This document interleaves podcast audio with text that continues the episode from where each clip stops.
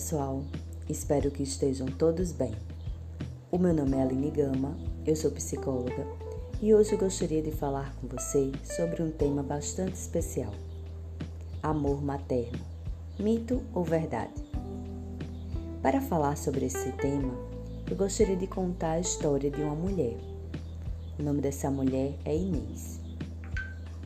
Inês era a filha mais velha de uma família de três irmãos.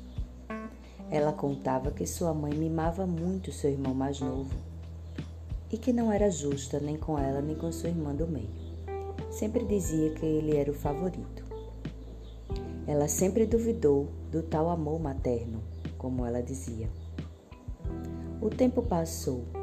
Inês se tornou adulta e logo estava casada à espera de seu primeiro filho. Quando o bebê nasceu, segundo ela, foi difícil. Sentiu um peso, se sentiu perdida, não sabia muito como agir, o que fazer com aquele bebê. Eram muitas as informações, muitas pessoas dizendo o que fazer, muitas atividades para assimilar. Ela achou que o amor que sentia pelo filho não iria superar a pressão daquela responsabilidade. Mas os meses foram passando, primeiro, o segundo. Um ano, um ano se passou. E ela foi percebendo que aquela responsabilidade que ela sentia tão pesada no início, agora se transformou. Ela dizia que tinha um apego muito grande pelo seu bebê. Teve dias que ela não conseguiu olhar ou pensar nas informações que todos tinham passado para ela, ou que a sua mãe dizia como lição, ou dos livros que ela comprou para se certificar que seria uma boa mãe. Na verdade, ela só agiu.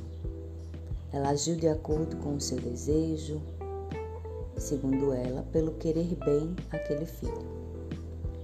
O tempo foi passando e Inês foi percebendo que aquele sentimento de medo se transformou em proteção, em desejo de fazer mais e melhor. Ela sentiu uma motivação, uma força para seguir. Seguia sonhando com o futuro de modo que antes não pensava, não sentia na verdade. Antes, lembrava ela que ela não pensava muito a respeito do futuro, apenas seguia. Agora ela pensava nos sobrinhos, na família, nos amigos, nas pessoas de um modo geral.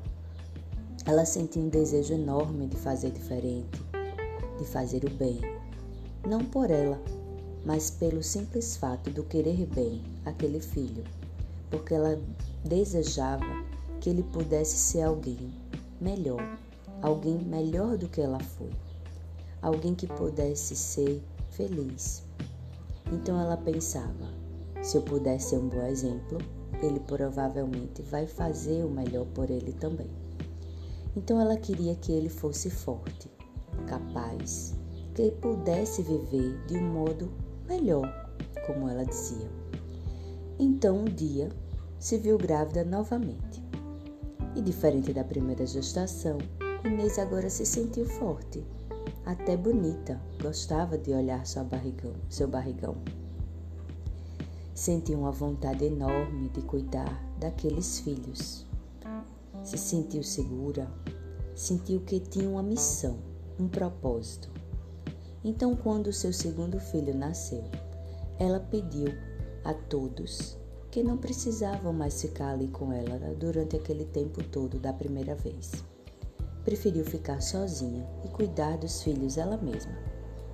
E assim ela fez. Cuidou dos seus filhos, mesmo com as dificuldades, com o cansaço, ela agora tinha uma certeza que antes ela não conhecia. Ela lembrou então da sua mãe. Lembrou das vezes que via a sua mãe fazer algo pelo seu irmão, por ela, pelo, pela sua irmã. Lembrou inclusive de algumas passagens que antes para ela a mãe era apenas uma mulher fazendo almoço, correndo com as obrigações e exagerando nas palavras quando brigava com ela enquanto criança.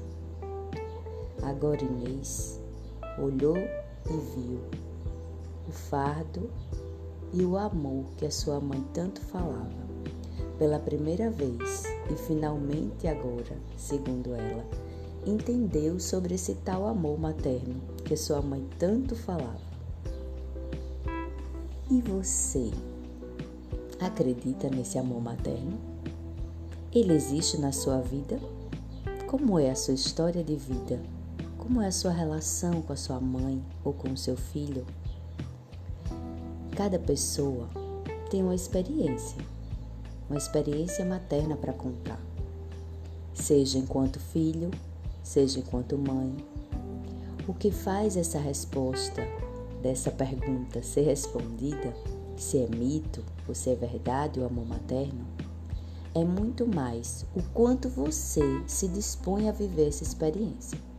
Você já pensou nisso? O amor é um sentimento que precisa ser vivido, construído, e com a maternidade não é diferente.